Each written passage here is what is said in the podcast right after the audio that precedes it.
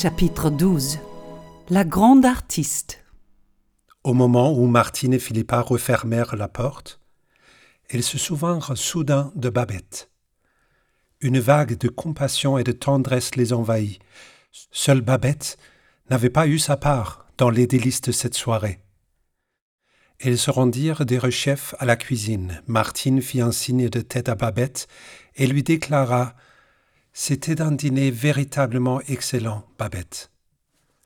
Leur cœur débordait d'une profonde gratitude. Elles se rendirent compte avec la plus grande clarté que pas un seul de leurs invités n'avait dit un mot sur ce qu'ils avaient mangé. Quant à elles, même en y réfléchissant, elles ne se souvenaient pas d'un seul plat qui leur avait été servi.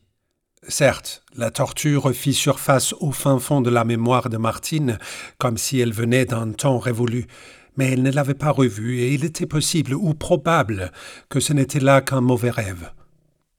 Babette était assise sur le billot de la cuisine, cernée par davantage de marmites et de casseroles noircies que les deux sœurs n'en avaient vu de leur vie entière. Elle avait l'air aussi pâle et aussi épuisée que le soir où elle était arrivée à la maison du pasteur et s'était évanouie sur le seuil. Elle ne leur adressa pas un regard. Ses yeux noirs semblaient fixés en point au loin.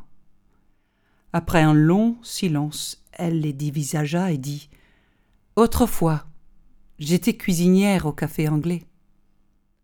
Comme elle ne semblait rien vouloir ajouter, Martine répéta Tout le monde a pensé que c'était un dîner véritablement excellent. Puis elle ajouta Nous nous rappellerons tous cette soirée quand tu seras rentrée à Paris, Babette. Peut-être est-ce l'évocation de Paris qui tira Babette de sa torpeur. Je ne vais pas retourner à Paris, dit-elle. Comment? Tu ne veux pas retourner à Paris? s'exclama Martine stupéfaite. Non. Que voulez-vous que je fasse à Paris? Ils sont tous morts. Je les ai tous perdus, mesdames. Les sœurs pensaient à M. Hersan et à son fils, et elles ajoutèrent d'une voix tremblante de pitié. Ah, pauvre Babette. Oui, ils sont tous morts, reprit Babette.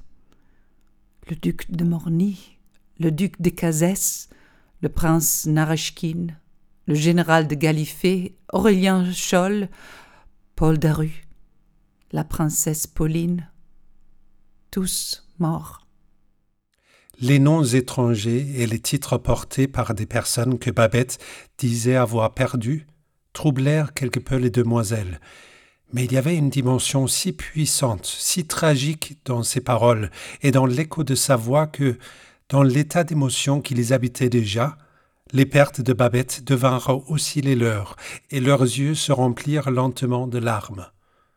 Puis, au bout d'un moment, Babette leur adressa un léger sourire. D'ailleurs, mesdames, comment pourrais-je même rentrer à Paris? Je n'ai pas d'argent. Pas d'argent s'écrièrent les sœurs. Non. Et les dix mille francs demanda Martine avec un soupir de saisissement. J'ai dépensé ces dix mille francs, mesdames. Les deux sœurs s'assirent où elles trouvèrent de la place. Elles restèrent muettes pendant une longue minute, incapables de trouver leurs mots. Mais les dix mille francs murmura Martine une fois encore. Que voulez-vous, mesdames? répliqua Babette avec un parfait sang-froid. Un dîner de douze couverts au café anglais coûtait dix mille francs.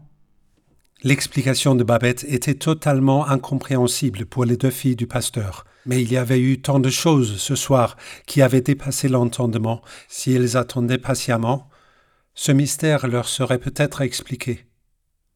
Au cours du long silence qui suivit la phrase de Babette, Martine se souvint de ce qu'avait raconté un ami de son père, un vieux missionnaire en Afrique.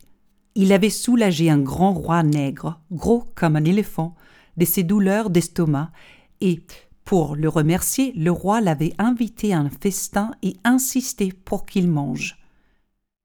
Quelques jours plus tard, le missionnaire avait appris de la bouche de ses serviteurs indigènes qu'il avait croqué un nouveau-né, un petit-fils du grand roi, préparé spécialement en l'honneur du sorcier chrétien. Aux yeux de Martine, Babette devint soudain aussi noire et sauvage que le roi d'Afrique. En quelques heures à peine, Babette avait laissé les bons chrétiens de Berlevogue dévorer la cagnotte d'une vie et l'assurance d'une vieillesse tranquille. Martine frissonna et joignit les mains. Philippa, en revanche, sentit son cœur fondre de compassion et de gratitude. Ainsi, cette soirée inoubliable devait finalement être couronnée par une preuve inoubliable de fidélité et d'abnégation. Ma chère Babette, dit-elle doucement, tu n'aurais jamais dû donner pour nous tout ce que tu possédais. Babette lança à sa maîtresse un regard aussi profond qu'étrange. On y lisait de la pitié qui répondait à la pitié, et au fond un dédain indicible. Pour vous? Non. J'ai fait cela pour moi. Elle se leva du bio et fit face aux sœurs. Elles eurent l'impression qu'elle avait grandi, que dans la cuisine sa silhouette occupait un espace plus important que d'habitude. Et quand elle s'exprima, ses paroles étaient de la même stature. Je suis une grande artiste. Elle attendit quelques instants avant de reprendre. Oui, madame, je suis une grande artiste. Dans la cuisine, le silence sembla encore plus pesant. Martine fut la première à le rompre. Babette, tu resteras donc pauvre pour le restant de tes jours. Pauvre? Moi? Elle sourit intérieurement. Non, je ne serai jamais pauvre. Je vous le dis, je suis une grande artiste. Et une grande artiste, mesdames, n'est jamais pauvre. À nous, les grands artistes, il nous est donné une chose dont vous ignorez tout. Tandis que Martine, perplexe, décontenancée et saisie par l'émotion, essayait de suivre le raisonnement de Babette, des cordes oubliées vibraient profondément dans le cœur de sa sœur cadette, car elle, bien des années plus tôt, elle avait entendu parler du café anglais. Philippa se leva du tabouret de cuisine et fit un pas vers sa cuisinière. Ce simple pas était immense. Il franchissait toute la distance qui séparait deux mondes.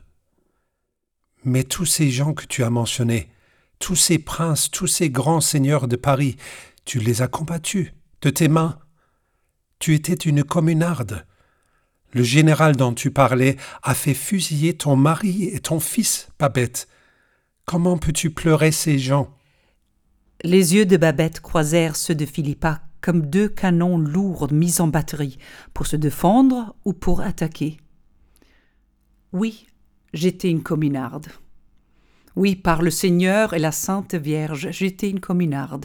Et les gens dont j'ai parlé étaient des êtres cruels et mauvais. Ils ont affamé le peuple de Paris, ils ont écrasé les pauvres, ils ont bafoué les lois, ils ont fait d'immenses torts à ceux qui ne pouvaient pas se défendre. Oui, par le Seigneur et la Sainte Vierge, je suis monté sur une barricade. J'ai chargé les fusils de mes hommes. Mes bras étaient noirs de poudre, aussi noirs qu'aujourd'hui, par toute cette suie. J'ai patougé dans le sang. Mes bas en étaient trempés. Et pourtant, mesdames, je ne vais pas rentrer à Paris maintenant que ces gens n'y sont plus. Voyez-vous, mesdames, ces gens m'appartenaient, ils étaient miens. Ils avaient été élevés à un prix tellement faramineux que vous ne serez jamais à même de saisir et éduquer à comprendre à quel point je suis une grande artiste. Comprenez, mesdames, je pouvais les rendre heureux. Quand je donnais le meilleur de moi-même, j'étais en mesure de les rendre parfaitement heureux. Elle attendit encore et réfléchit. Monsieur Papin était comme moi, poursuivit-elle. Monsieur Papin? Sans qui, Philippa? Oui, votre monsieur Papin également, ma pauvre demoiselle. Il me l'a dit lui-même, il me l'a expliqué. Il n'y a rien de plus insupportable pour un artiste, disait-il, d'être encouragé et applaudi pour seulement donner et créer des œuvres de second ordre. Il ajoutait Dans le monde entier, un long cri monte du cœur de l'artiste Permettez-moi, oui, laissez-moi l'occasion de me surpasser. Philippa s'approcha de Babette et la prit dans ses bras. Le corps de Babette, lui semblait un monument de marbre comparé au sien qui tremblait de la tête aux pieds.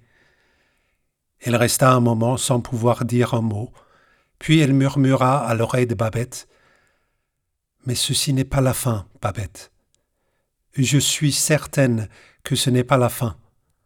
Au paradis, tu seras la grande artiste que le Seigneur a voulu que tu sois. Ah ajouta-t-elle, tandis qu'un torrent de larmes coulait sur ses joues, combien tu raviras les anges.